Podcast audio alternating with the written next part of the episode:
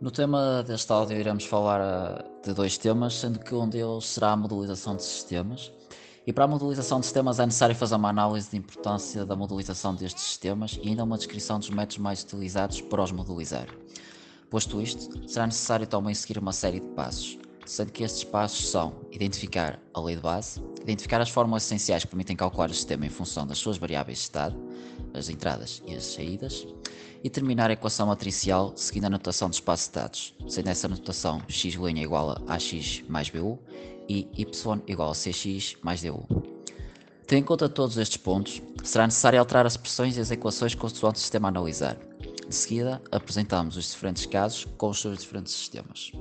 O primeiro tipo de sistemas a ser estudado foram os sistemas elétricos, que têm como lei de base as leis de Kirchhoff e como fórmulas essenciais as fórmulas da tensão e da corrente na resistência, na bobina e no condensador.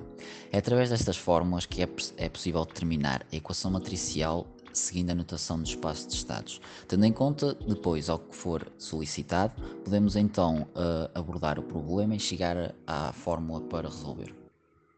Em seguida, estudamos os sistemas hidráulicos, sendo que baseiam-se no princípio de conservação de massa. E as fórmulas essenciais são a fórmula do fluxo de saída e a fórmula da variação do volume ao longo do tempo.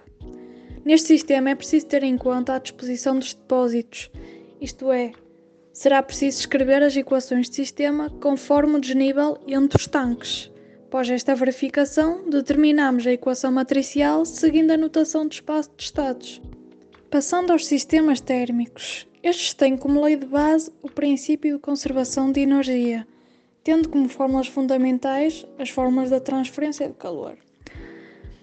Notemos que, neste sistema, será necessária então a existência de duas equações, isto tudo é devido à existência de duas transferências independentes. Em seguida, passamos à concepção da equação matricial, seguindo a notação do espaço de dados. Por último, foram abordados os sistemas mecânicos. A lei de base do sistema mecânico consiste na segunda lei de Newton, e as principais fórmulas para a resolução desse sistema são as fórmulas do balanço de forças.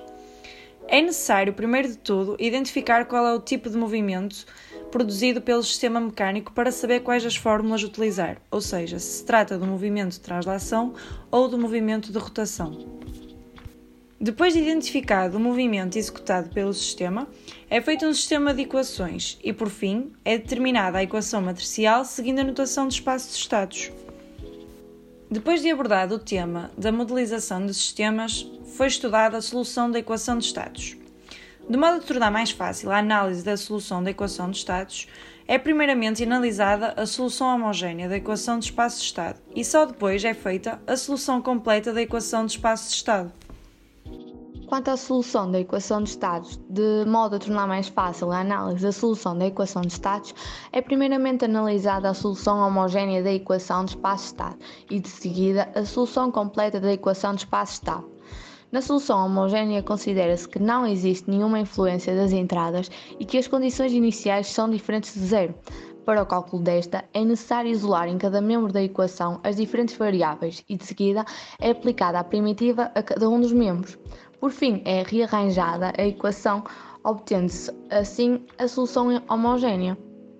A solução completa da equação eh, de espaço-estado é composta pela resposta natural do sistema e a resposta forçada.